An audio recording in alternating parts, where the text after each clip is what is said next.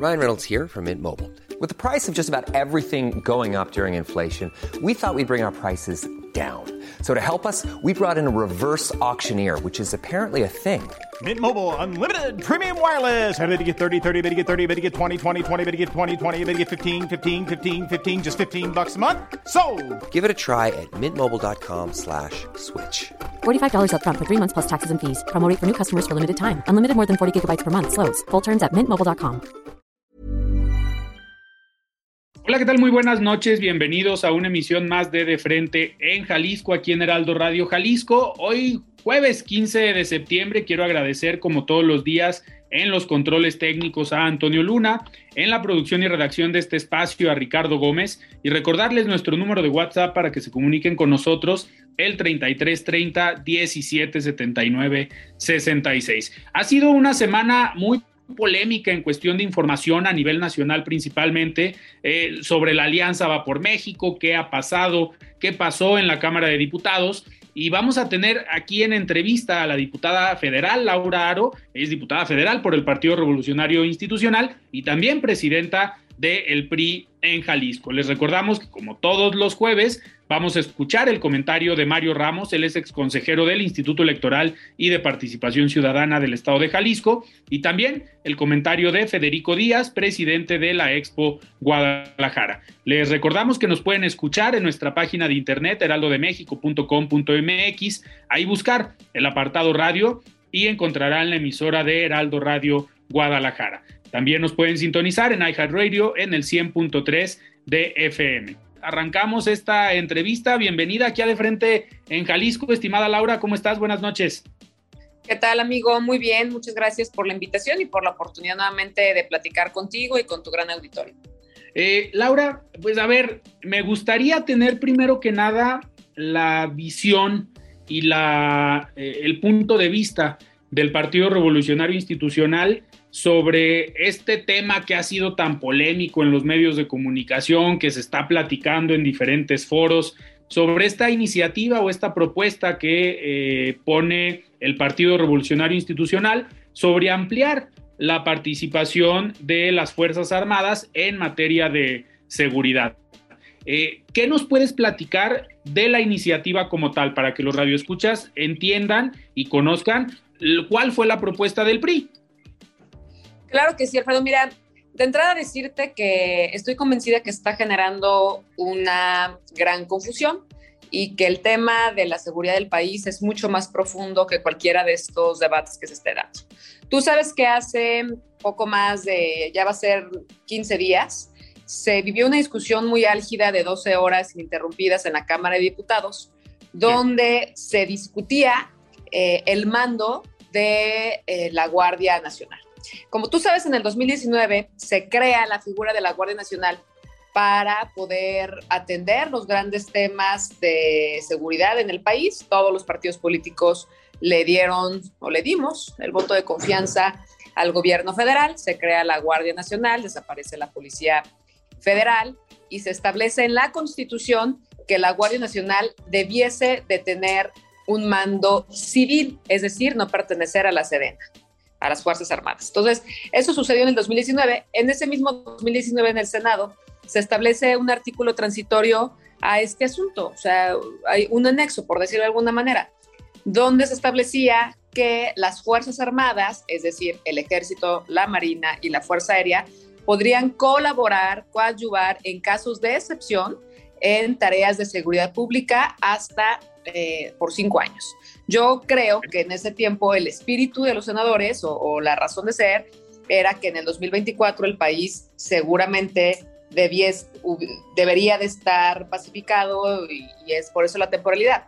Lo que nosotros propusimos, más bien lo que propuso la diputada Yolanda de la Torre, que tengo que decirlo, ese asunto no es un tema nuevo para nosotros. O sea, esa, esa discusión nosotros la planteamos, la planteó la, la diputada Yolanda desde nuestra reunión plenaria que tuvimos en, hace unos días en Saltillo, Coahuila. Ahí ella expone la situación y la mera verdad es que yo te puedo garantizar que la gran mayoría de compañeras y de compañeros no tenían presente ese artículo transitorio para que las Fuerzas Armadas regresen a sus cuarteles en marzo del 2024. cuando ella plantea esta situación de poder prorrogar, este, de poder ampliar este, este plazo, primero, y decirlo con mucha claridad, porque vemos muy complejo que en dos años eh, se pueda fortalecer, se pueda eh, generar una, una mayor profesionalización por parte de la Guardia Nacional, que vale la pena resaltar, el 80% de los elementos son integrantes de las Fuerzas Armadas, de la Guardia Nacional.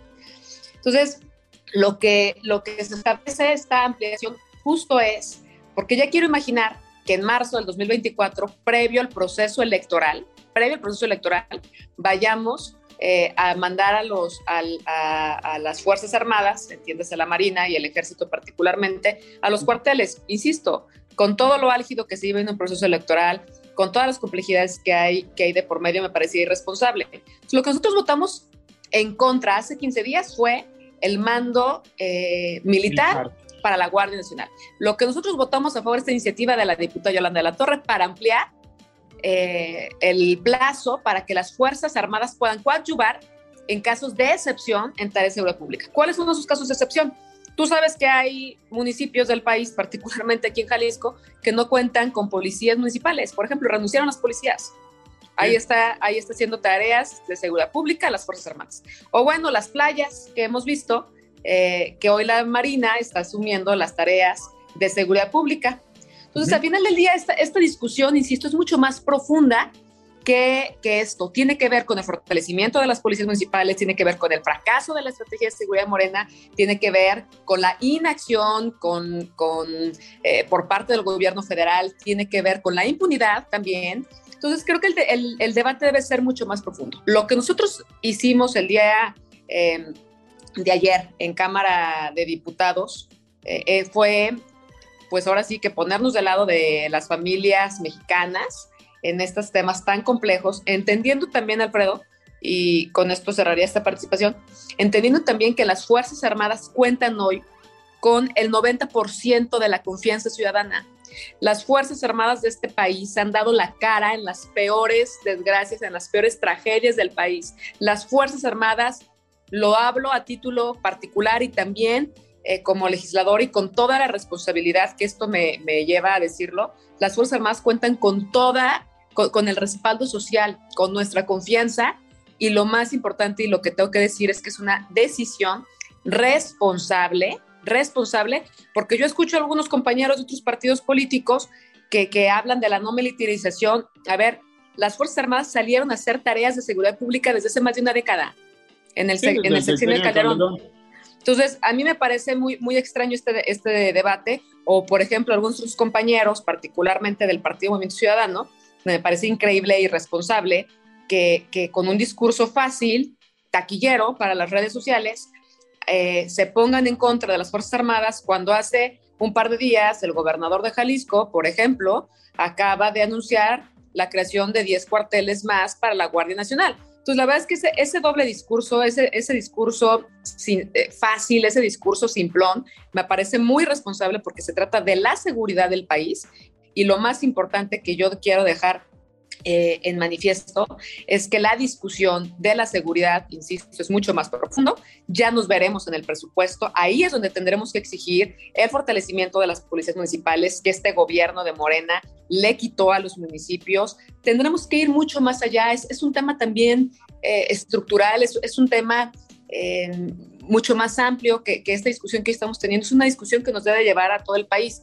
Y por último, te diría que la discusión de la seguridad pública del país no puede ni politizarse, menos partidizarse.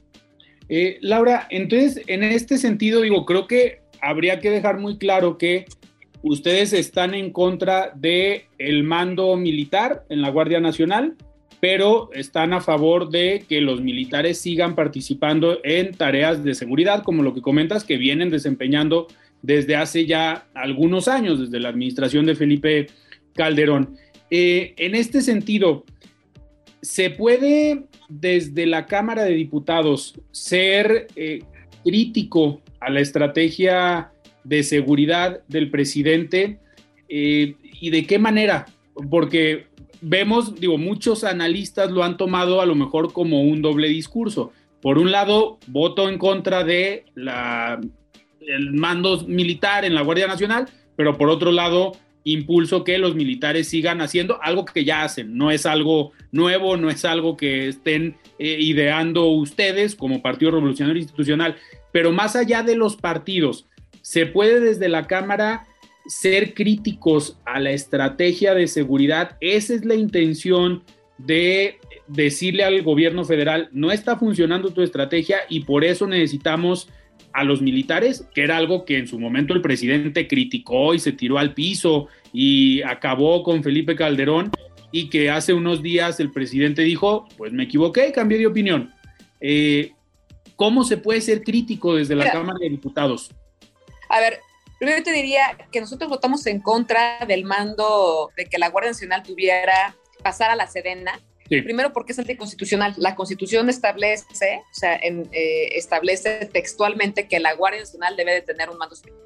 Entonces, lo que hizo Moreno y sus aliados hace 15 días fue violar la Constitución porque presentaron reformas a leyes secundarias donde no necesitan las dos terceras partes de las y los diputados. Con la mayoría simple, es decir, 50 más 1, este, lograron sacar las, las reformas a las leyes secundarias eso es anticonstitucional, o sea, violentaron la constitución en un, en un albazo, si lo queremos decir de alguna, de alguna manera. Eso nosotros votamos en contra. Lo que nosotros votamos a favor fue precisamente de esta ampliación de periodo, donde establecimos además que se deba de crear una comisión bicamaral, es decir, donde esté la Cámara de integrantes del Senado, integrantes de los diputados, y donde en cada, eh, en cada temporalidad, cada periodo ordinario de sesiones, podamos revisar, analizar y discutir eh, la estrategia de seguridad y, por supuesto, conocer el actuar de las Fuerzas Armadas, que, que no solamente es el ejército, es la Marina, es la Fuerza Aérea y, por supuesto, eh, son los, el mando militar. Entonces, las Fuerzas Armadas es, es, es mucho más eh, amplio que solamente creer que son los militares, que, insisto, cuando hay una tragedia, cuando hay una desgracia, cuando hay un huracán, cuando hay un eh, desastre natural, cuando hay un, terremoto, pues estamos llamando al auxilio de las Fuerzas Armadas y, la verdad es que hay que decirlo, nos enchina la piel cuando vemos a los militares actuar, cuando vemos a los militares, cuando vemos a la Marina, cuando vemos a las Fuerzas Aéreas, a la Fuerza Aérea, eh, hacer, pues ahora sí que, que, poner el pecho en los grandes temas del país. Entonces yo no entiendo ese doble discurso de estar en contra de las Fuerzas Armadas cuando históricamente ha sido la institución en la que más confiamos los mexicanos. Entonces creo que eso, eh, hay, hay, una, una confusión realmente de lo que se está de lo que se está haciendo. Entonces, ante esto, pues tendrá que tener mucha transparencia, rendición de cuentas. ¿Nosotros qué esperaríamos? Porque al final del día, eh, en el próximo cambio de gobierno, cuando Morena se vaya de este país, cuando pierdan, esperamos, que, eh, que, no sé, que este régimen que a todas luces no ha dado resultados, pues seguramente el próximo, los próximos gobiernos, la próxima legislatura, te estará en todo su derecho de replantear este, esta situación. Lo que yo creo que no se vale es que cada sexenio estemos inventando nuevos modelos de seguridad. Insisto, la discusión debe de ser mucho más profunda, debe ser a largo plazo. Eh, se debe de escuchar a los alcaldes, se debe escuchar a la sociedad civil, se debe escuchar a los académicos. Esto tiene que ser mucho más, mucho más amplio. Ojalá, ojalá que en un par de meses, en un par de años, el país esté pacificado y entonces las Fuerzas Armadas regresen a los cuarteles y, y coadyuven con la sociedad mexicana en las tareas que históricamente los hemos visto. Desgraciadamente, hoy estamos en la peor crisis de seguridad que nos haya tocado presenciar, que nos haya tocado vivir, y ante esto sería irresponsable que las Fuerzas Armadas no coadyuvaran en casos de excepción. A ver, los narcobloqueos que pasaron hace unas semanas en el área metropolitana de Guadalajara. ¿O acaso los policías municipales pueden hacerle frente a estos casos de excepción? Así lo marca. Y si hay algún gobernante, si hay algún alcalde que no necesite el auxilio de las Fuerzas Armadas, pues estará eh, en su derecho de decirlo y en su derecho de, también de decidir por la población que representa que las Fuerzas Armadas no hagan labores de seguridad pública. Entonces, yo no he escuchado hoy un solo, un solo gobernador que diga que no los necesita y que diga que salgan de sus territorios. Todos los gobernadores de todos los partidos políticos eh, ya se han manifestado en torno a la necesidad de que las Fuerzas Armadas auxilien en las tareas de seguridad pública de sus estados. Laura, este caso particular, Ray, lo, los hemos visto. Laura, hablando un poco más del tema de la alianza, de decide el PAN y el PRD lanzar un comunicado y decir está o ponemos en pausa la alianza con el PRI. Pero eh, en los últimos días, ayer, el presidente nacional del PRI dice, con la reforma electoral vamos en contra y vamos a seguir el tema de la propuesta de eh, los mandos, perdón, de la Secretaría de la Defensa Nacional o del Ejército Mexicano, era parte, pero el tema de la reforma electoral seguimos en la misma línea tú estando desde la Cámara de Diputados y obviamente con un papel eh, fundamental en el Partido Revolucionario Institucional como presidenta aquí en Jalisco, ¿ves eh, o te preocupa lo que pueda pasar con la alianza primero a nivel nacional y ahorita hablaremos de Jalisco? Yo te diría lo siguiente, insisto, em, está por, por definirse temas toda la relevancia para el próximo proceso electoral del 2023, ¿no? De, en Estado de México de Coahuila tendrán el gobernador. Entonces, lo que yo creo que nosotros hemos manifestado una y otra vez nuestra voluntad y nuestra intención de permanecer en la coalición, nosotros jamás hemos planteado ninguna ruptura ni ningún rompimiento. La moratoria constitucional, desde que se presentó, los diferentes legisladores de todas las fuerzas políticas han estado presentando, hemos estado presentando reformas y planteamientos a la constitución. Entonces, eh, esa, ese, ese tema está en la arena de lo que va, vaya a suceder en los, próximos, en los próximos meses en la determinación de quién encabezará la coalición en estos dos estados. Y lo que han dicho tanto el PAN como el PRD es que eh, suspenden, suspende, suspenden ellos, no nosotros, suspenden ellos eh, la, esta intención de coalición eh, hasta en tanto pues ellos también determinen qué es, qué es la ruta que vayan a tomar. Yo insisto, tanto gobernadores como del PAN, como de Movimiento Ciudadano, ya vimos, salieron a manifestar su apoyo a las Fuerzas Armadas. Entonces, eh, que no nos confundamos el debate. El debate electoral, el debate de lo que va a suceder en estos estados, no puede revolverse con una discusión de toda relevancia como es el tema de la seguridad pública para el país. Entonces, yo estoy convencida y espero que en próximos días haya una reflexión clara. Tenemos diferencias ideológicas, por supuesto, pero que hay que, que, hay que ser muy francos y hay que ser muy honestos, que lo que en próximas eh, semanas se estará discutiendo, pues será la coalición rumbo a lo que venga tanto en el Estado de México como en Coahuila, en donde pues el PRI tiene una fuerza eh, muy importante y que bueno, eso estará en la cancha de, eh, de las dirigencias tanto nacionales como de estos estados y yo espero que eh, podamos retomar con mucha puntualidad lo que viene para esta gran coalición.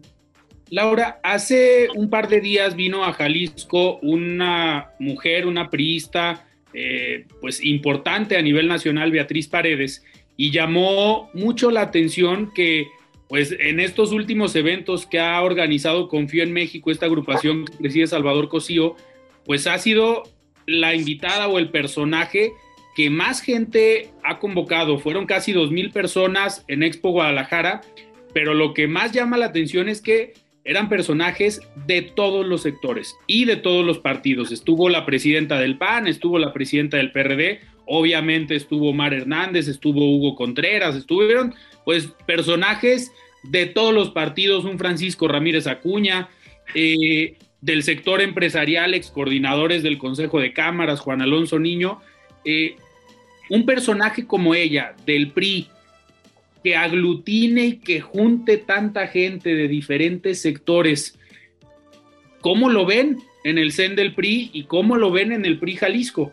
Digo, llama la atención porque muchos hoy dicen es que el PRI va mal, el PRI está mal, eh, atacan por algunas decisiones, pero por otro lado vemos que hay personajes que se mantienen vigentes, tienen un perfil interesante pero que ojo, sigue siendo priista. La entrevisté ese mismo día aquí en De Frente en Jalisco y yo le comentaba que pues a ella le han tocado varias etapas del PRI. Le tocó estar en el año 2000 cuando el PRI pierde la presidencia, pero le tocó estar también en el PRI en el 2012 cuando recupera la presidencia el partido. Le ha tocado estar en momentos buenos y malos. Yo le preguntaba cómo veía al PRI hoy y su respuesta, digo, me llamó mucho la atención porque me dice, Alfredo, es que no es un problema del PRI, es un problema de los partidos. O sea, los partidos en general están pasando por un momento eh, complicado.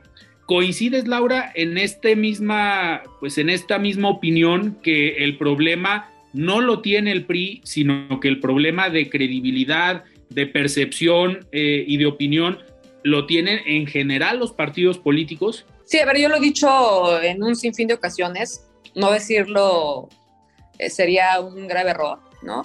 Hoy los partidos políticos de ya desde hace bastante tiempo en el mundo, no solamente en México, estamos atravesando por una crisis de credibilidad y confianza, sí. ¿Por qué?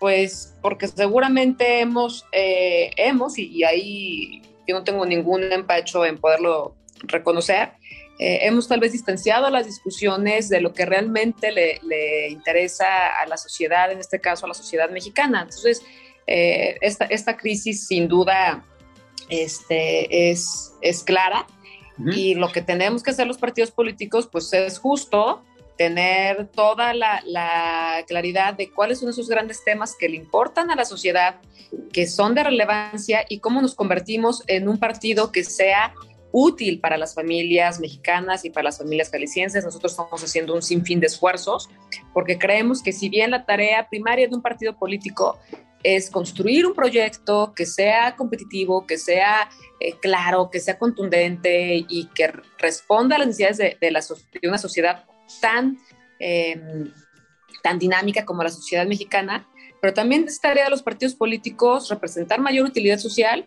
y construir ciudadanía. Y eso es lo que estamos haciendo en el PRI Jalisco.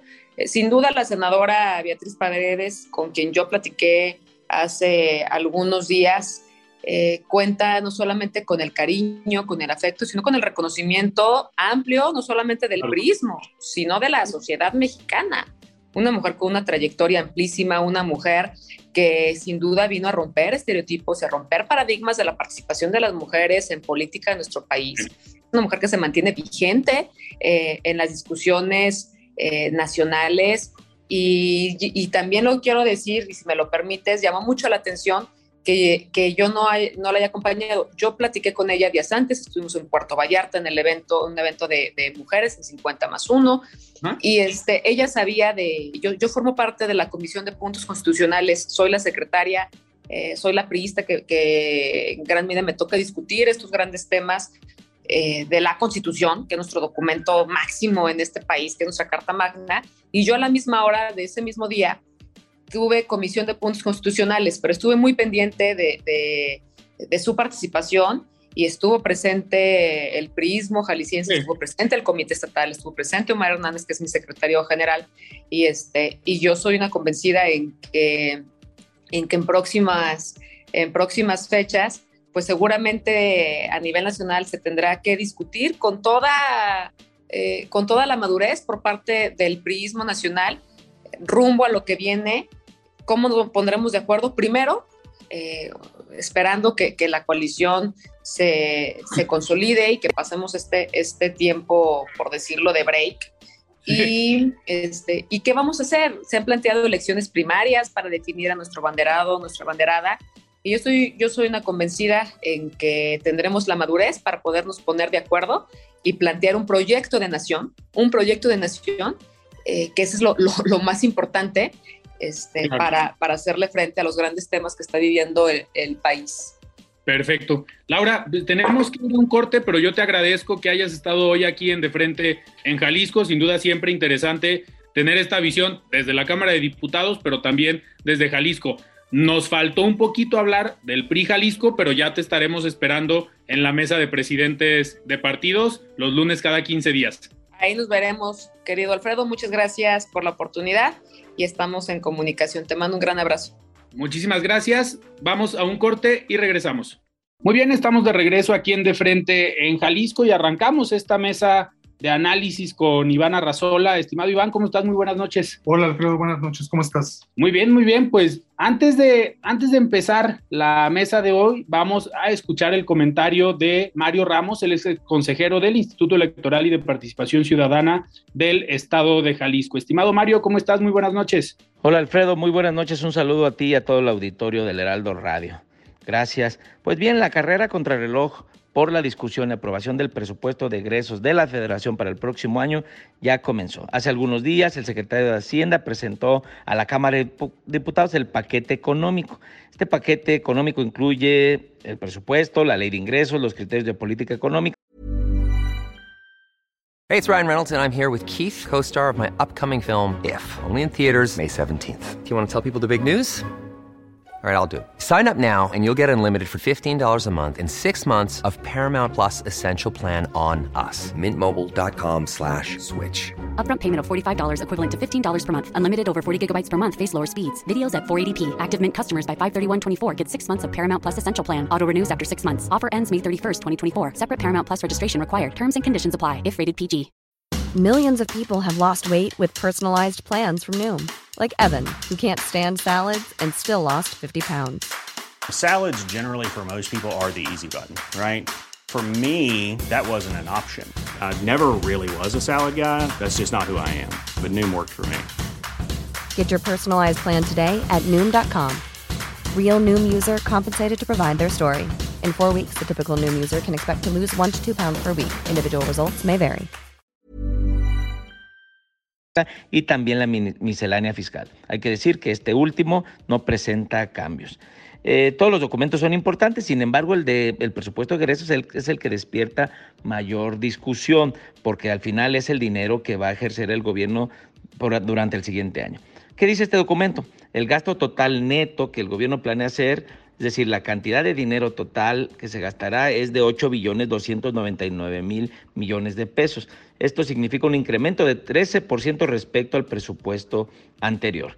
Sobre la asignación de presupuestos, las secretarías de gobierno federal más eh, favorecidas son Turismo con 115% de incremento, Semarnat 80% de incremento, Bienestar 32% en términos reales. La Secretaría de Bienestar es la que más recursos recibe, con más de 408 millones de pesos, incluso por encima de la Secretaría de Hacienda, que recibe 402 millones de pesos. Sobre los organismos constitucionales autónomos, el INEGI fue el más castigado, con una reducción del 14%. El INE se ve favorecido en esta ocasión porque aumenta un 21% sus ingresos. Pasa de 20 millones a 24 millones. Las entidades como el IMSS y el ISTE, Pemex y CFE concentran también una parte importante del presupuesto y también en este año se les está incrementando considerablemente. Sobre los proyectos de inversión del presidente, los favoritos como el Tren Maya se mantienen como los proyectos que reciben o recibirán el siguiente año más recursos se le están eh, presupuestando 143 mil millones de pesos para esta obra. Bueno, ¿por qué estas cifras eh, que les acabo de compartir son importantes? Porque desde ahí podemos observar, definir, analizar qué es lo que realmente le importa al presidente y al Poder Ejecutivo, cuáles son las entidades, cuáles son los proyectos que, en los que tiene más interés. Bueno, pues ya veremos. Hay que recordar que la Cámara de Diputados tiene hasta el 15 de noviembre para aprobar este presupuesto y también eh, decir que este presupuesto solo pasa por la Cámara de Diputados, no tiene que ir a la aprobación de la Cámara de Senadores. Y en la Cámara de Diputados necesita solo la mayoría absoluta, es decir, 50% más uno de, los votos. La Cámara se integra por 500 diputados con 251 votos que perfectamente los alcanza Morena junto con sus aliados del Verde y el PT. Ya veremos qué pasa y ya lo discutiremos aquí en este espacio.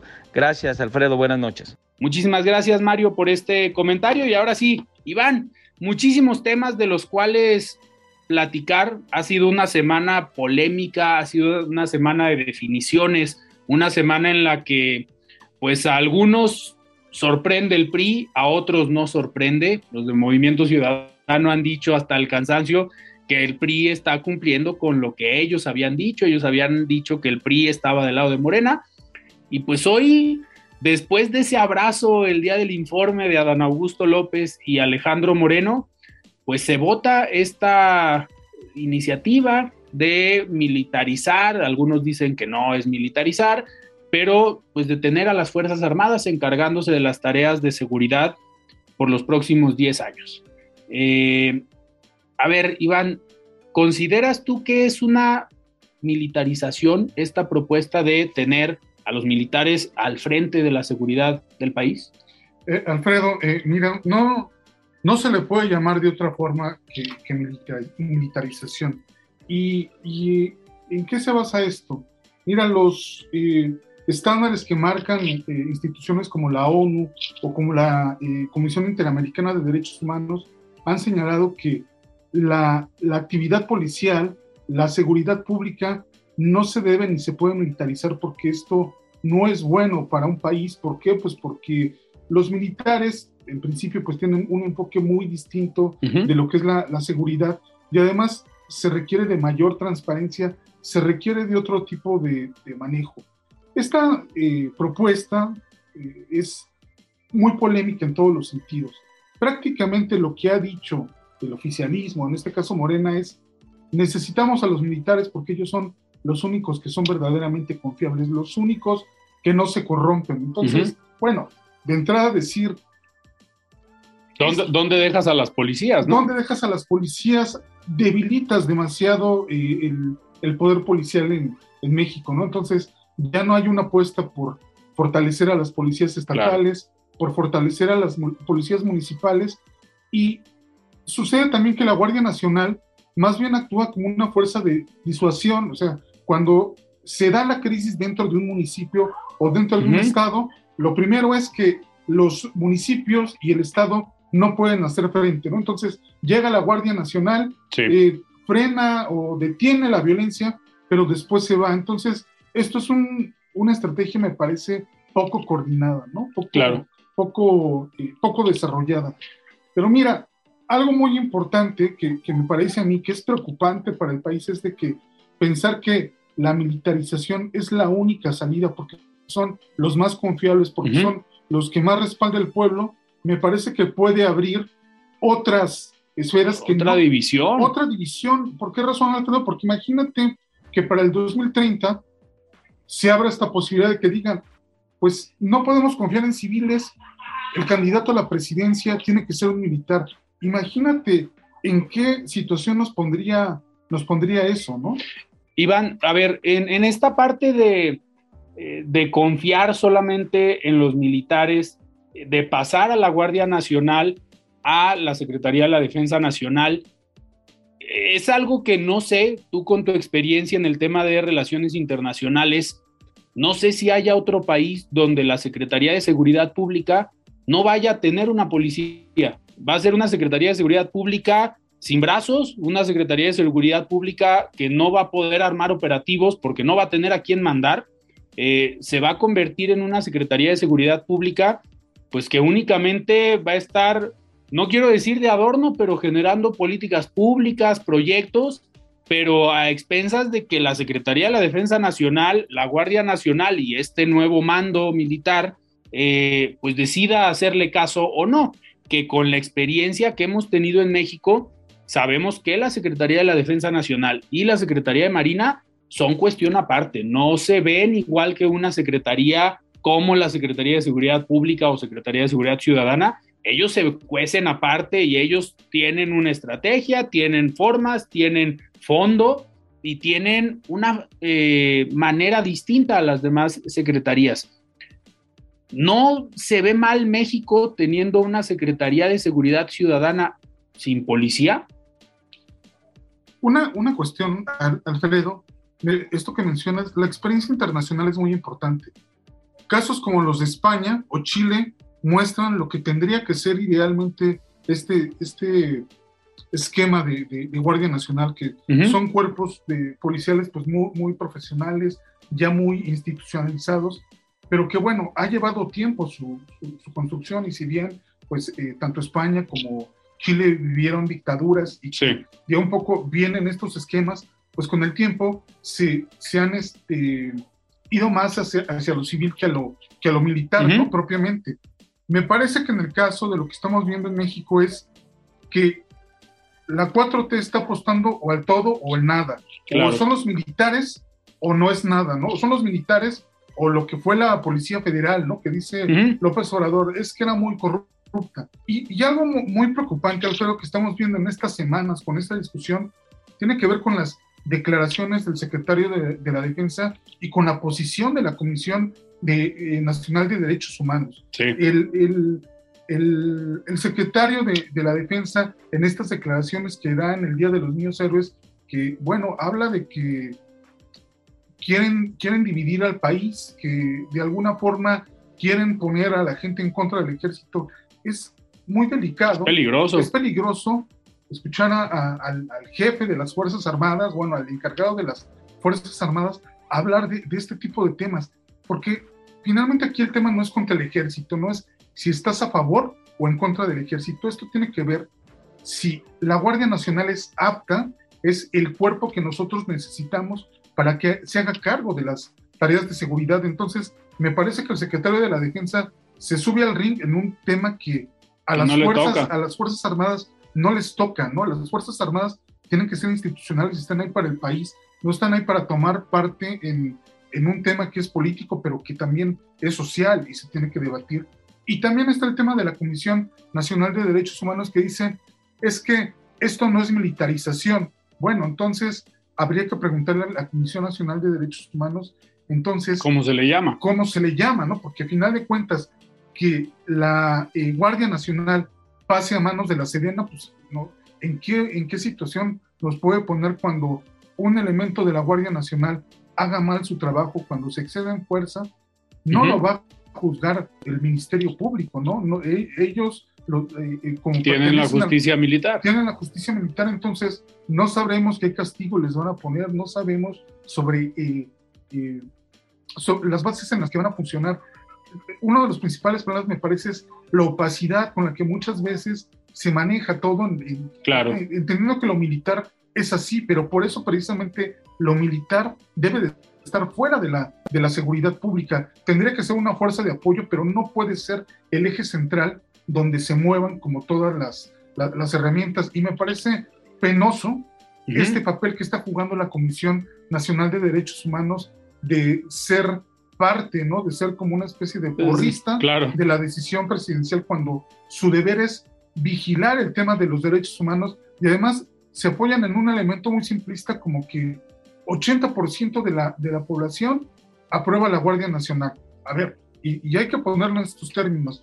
El hecho de que tú apoyes un cuerpo policíaco no necesariamente implica que vaya a dar buenos resultados. Que, que dé buenos resultados o que lo que tú estás evaluando sea su desempeño, sea su trabajo, porque eso es una cuestión completamente distinta. Y si nos vamos a los resultados, pues la Guardia Nacional no ha hecho diferencia respecto a reducir la violencia, respecto a reducir el número de delitos, respecto a, la Policía Federal, ¿no? claro. Iván, ¿ves tú un eh, panorama, más bien un mensaje en esta decisión de pasar a la Guardia Nacional a la Sedena? De seguirle dando más poder a los militares. Hoy ellos controlan los puertos, controlan las aduanas, están construyendo los principales proyectos como el tren Maya, la refinería, el aeropuerto. Van a manejar o van a administrar el aeropuerto eh, Felipe Ángeles o lo están ya administrando lo poco que hay o los pocos vuelos que hay. Pero ¿ves tú en esta intención de concentrar todo el tema de seguridad en la Secretaría de la Defensa Nacional? En seguirles dando poder y tenerlos tranquilos frente a un gobierno que a lo mejor puede ser cuestionado por muchos, puede ser cuestionado por los mismos militares y que se vuelva esto como un, un, mecanismo de, disculparse con la Secretaría de la Defensa Nacional, con el ejército mexicano, después de aquella detención de Salvador Cienfuegos en Estados Unidos. ¿Ves tú esta intención de les doy todo lo que me pidan, les doy todo lo que pueda para mantenerlos tranquilos? Me, parece que es como una jugada de tres bandas, pero aquí lo, lo, peligroso del asunto es que, a ver, ¿quién es el comandante y jefe de las Fuerzas Armadas? El presidente. El presidente, entonces es como una forma de triangular, pero que al final de cuentas, donde se está concentrando el poder, que sí, efectivamente es en, en las Fuerzas Armadas, pero ellos le tienen que obedecer al, al presidente, ¿no? Entonces, al final de cuentas, me parece que esto es una estrategia de, López Obrador para seguir concentrando poder, solo que con una con una cuestión que lo hace diferente. Todo esto que, que, están manejando las Fuerzas Armadas, pues muchos de ellos se convierten en eh, información de seguridad nacional. Por lo tanto, no tienes que transparentar, no tienes que rendir cuentas, y ahí está precisamente como también uno de los puntos claves de la discusión, o sea, ¿para qué concentrar más poder eh, en, en, una cuestión de que, bueno, es que ellos no se corrompen, ¿no? Ellos este, eh, confían mucho la gente en ellos. Realmente esos no son elementos suficientes como para poder decir debemos de concentrar tanto poder en el ejército. Es preocupante y, e inclusive me parece que eh, si terminando este sexenio, definitivamente se tiene que revisar si, si esta fue la mejor estrategia y porque además hay otro elemento. A ver, un cuerpo que se encarga de funciones de seguridad nacional, ¿qué tiene que hacer construyendo aeropuertos? ¿Qué tiene que hacer construyendo refinerías? cuando haces tantas actividades, pues evidentemente no todas las vas a hacer bien, ¿no? Ya veremos, y como no desconocemos mucha información, no sabemos qué tanto ha avanzado el tren Maya, qué tanto puede claro. el aeropuerto. Hay muchas, muchas decisiones que están tomando en el país, pero que están quedando en la opacidad, y eso es muy preocupante. Iván, pasando a un segundo, a un segundo tema. Quien presenta esta iniciativa es el Partido Revolucionario Institucional. Desde hacía meses hablábamos nosotros que pues el PRI estaba firme, que se veía un Alejandro Moreno diciendo vamos con la alianza, no me van a doblar, es un ataque desde la presidencia y de repente vemos este cambio, proponen una iniciativa para ampliar el periodo de los militares encargándose de la seguridad en el país y también el mismo Alejandro Moreno dice, pero la alianza sigue, no depende de nosotros, no nos pongan condiciones porque ante eso no vamos a ceder, pero también comenta que no van a votar a favor de la reforma electoral. Dicen, la postura del PRI va a ser en contra de la reforma electoral y justifican el tema de la militarización diciendo, pues, estamos poniendo por delante a México, los militares son los únicos que pueden hacerle frente a este clima de inseguridad de nuestro país. Eh, ¿Por qué crees que se da esta, eh, si lo podemos llamar así, este coqueteo entre el PRI mandando esta iniciativa? ¿Es como un mensaje de buena voluntad eh, o de entablar nuevamente el diálogo con el gobierno federal? Mira, al final de cuentas aquí lo que se dio fue un intercambio efectivamente de, favores o de intereses.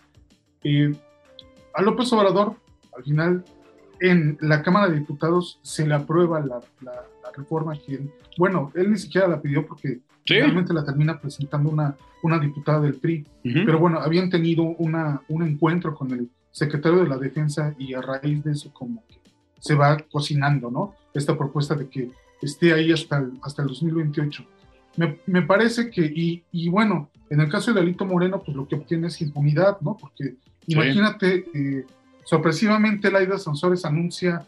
Que ya, ahora sí le va a hacer caso al juez. En el martes del Jaguar ya no va a haber más comentarios sobre Alito para no viciar la, la, la, opinión del juez que eh, en la audiencia, ¿no? Que va a tener Alito Moreno. O sea, esto es como muy claro, ¿no? Como muy evidente, pero entonces, aquí una pregunta que me surge, ¿dónde está entonces la lucha contra la corrupción de la que habla López Obrador, ¿no? Cuando a una persona se le está investigando por enriquecimiento ilícito, eh, estos comentarios tan deplorables de parte de, de Alito Moreno, realmente dónde está, digamos, esta lucha por la justicia, ¿no? Que es la que abandera eh, López Obrador, pues bueno, estará en algún lugar oculto porque pues aquí parece que se pueden comprar perdones, se puede tener impunidad si estás con el, con el régimen, ¿no? Ya lo veíamos en la discusión ayer eh, de, la, de, de, esta reforma donde ya hablan de Alito Moreno pues, como un ciudadano ejemplar, como una persona que no es corrupta, o sea, realmente es una política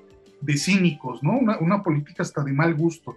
Evidentemente no todo el PRI está ahí, pero me parece que Alito Moreno, tal vez el, menor de los, de los daños es este de la, de la reforma eh, eh, para ampliar el periodo de la...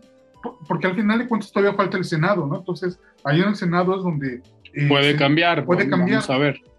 Pero lo que sí, digamos, cambió fue este tema de la alianza con sus socios, tanto del PAN como del, del PRD, porque ¿cuál era la, la, bandera? ¿Cuál era el estandarte estandarte de, de, de, la Alianza Va por México. Ir en contra de Morena, nada más. Ir en contra de todo lo que propusiera López Obrador. Sí. ¿Qué es lo que pasó? Esto se rompió. Uno ¿no? lo rompió. Una, una, una de las partes la rompió, entonces tú dime con qué confianza pueden apostar hacia el futuro. Ya Lito Moreno lo dijo, bueno, a ver, podemos ir juntos en las elecciones, no tenemos que ir juntos en todos los temas, pero es que esa no es la esencia de la, de la alianza. La alianza es ir eh, juntos en todo sí o sí para claro. precisamente formar este bloque de contención. Estos sectores que están apoyando a la Alianza Va por México parten de ese principio que en el Congreso no van a dejar pasar ni una sola de las eh, reformas de López Obrador. Entonces, me parece que aquí lo que se rompió fue la confianza. Y el PAN y el PRD tienen que pensar seriamente si... ¿Qué hacen? ¿Qué hacen? Si siguen, buscan, la, buscan nuevamente la alianza o aquí, perdón que te interrumpa, pero hay otro factor. Ya se empezó a rumorar eh, que podrá ser Movimiento Ciudadano.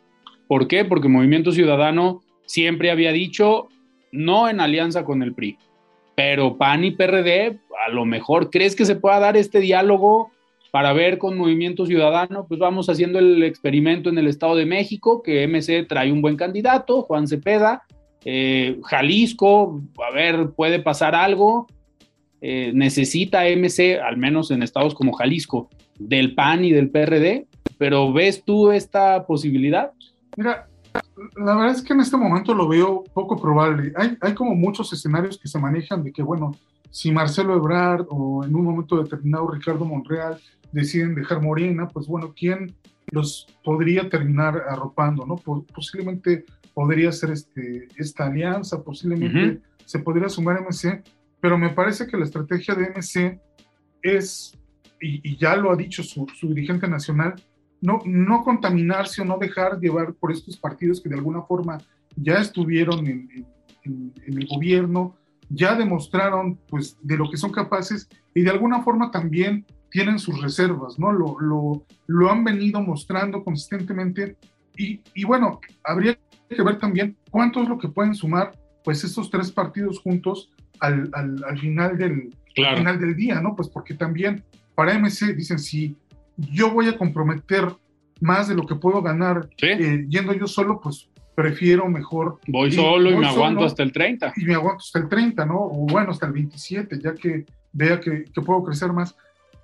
Hay muchas, eh, pero mira, un escenario que es claro en este momento, Alfredo, es que si el PAN y el PRD, el PRI y MC deciden ir por su lado, eh, Vamos a tener otros seis años de Morena. Ganó, ¿no? Porque se consolida. La, la, típica frase de divide y vencerás aquí aplica al pie de la, de la letra. ¿no? Entonces, me parece que eso es lo que al final de cuentas Alito Moreno terminó dañando con esta decisión. Dio el salto al vacío y lo que es peor, o sea, tal vez en este momento ya el PRI podría jugar como una especie de híbrido o convertirse en un satélite de Morena, ¿no? O sea, hacer el trabajo sucio cuando ya uh -huh. no puedan o cuando necesiten algunos votos. Aquí lo interesante, me parece, va a ser lo que va a ocurrir en el Senado, porque ya sí. Osorio Chong, este, Claudia Ruiz Mancía han anunciado, no va a pasar, ¿no? no los senadores del PRI somos una cosa distinta a los, este, diputados. a los diputados, entonces, pero entonces también la política se vuelve un poco esquizofrénica, ¿no? Porque entonces dices, ¿con qué parte del PRI? Este, ¿A cuál le hago caso? ¿A cuál le hago caso, no? ¿Sí? Entonces, pues, un partido vale pues en base a su unidad, ¿no? Ya cuando tienes ahí como eh, distintas facciones, pues en realidad no, tampoco es muy, útil un PRI eh, dividido, ¿no? Y, y, vamos a ver, ya, ya para terminar, Iván, vamos a ver en el Senado la postura también que va a ser clave de Ricardo Monreal, eh, que ya en los últimos días como que ha suavizado un poco el tema, ha platicado con el secretario de Gobernación, seguramente con esta capacidad que tiene el secretario de Gobernación de mandar mensajes certeros y muy buenos, el caso de Alito ahí está, eh, pues vamos a ver si convencieron a Ricardo Monreal de eh, volverse a alinear al proyecto de la 4T y que pase esto sin ningún problema con los senadores de Morena, al menos ahí en la Cámara. Ricardo Monreal me parece que es de los políticos más cuestionados en las últimas semanas porque hubo una intentona de sí. que él fuera el presidente de la mesa directiva del Senado puso a toda la, la, oposición para a que, su favor. para que votaran a su favor y al final de cuentas, como se dice coloquialmente, se terminó rajando, ¿no? Y, no, pero, por ejemplo, ahí eh, quien gana la presidencia del Senado era el candidato de Monreal. Era el candidato de Monreal, pero bueno, hay algunas versiones que manejan que Ricardo Monreal en esas semanas previas reunió a la oposición y dijo, necesito que vayan conmigo porque están a punto de expulsarme de Morena, ¿no? Entonces hubo como una especie de ahí de, levantamiento, como una eh, insurgencia. una insurgencia que al final de cuentas pues no se dio, ¿no? O sea, no llegaron como, como este rompimiento y efectivamente este candidato es cercano a, Ricardo Monreal, pero recordarás también que el presidente se enojó mucho con Ricardo Monreal cuando él se abstuvo eh, para votar eh, precisamente que la Guardia Nacional pasara a la, a, la, Sedena. ¿no? Y que también fue cuestionado porque entonces le dijeron a Ricardo Monreal, a ver, o estás o no estás, porque tú habías declarado que esto era inconstitucional y te abstienes de votar, ¿no? Claro. Entonces también un poco es, o estás a favor o estás en contra. Iván, pues se nos acabó el tiempo. Un tema interesante. Vamos a ver qué pasa en el Senado la próxima eh, semana. Ya lo estaremos platicando aquí en De Frente en Jalisco. Muchísimas gracias. Muy buenas noches. Nos despedimos. Yo soy Alfredo Ceja y nos sintonizamos el día de mañana con la mesa de análisis con estudiantes de la Universidad Panamericana. Muy buenas noches.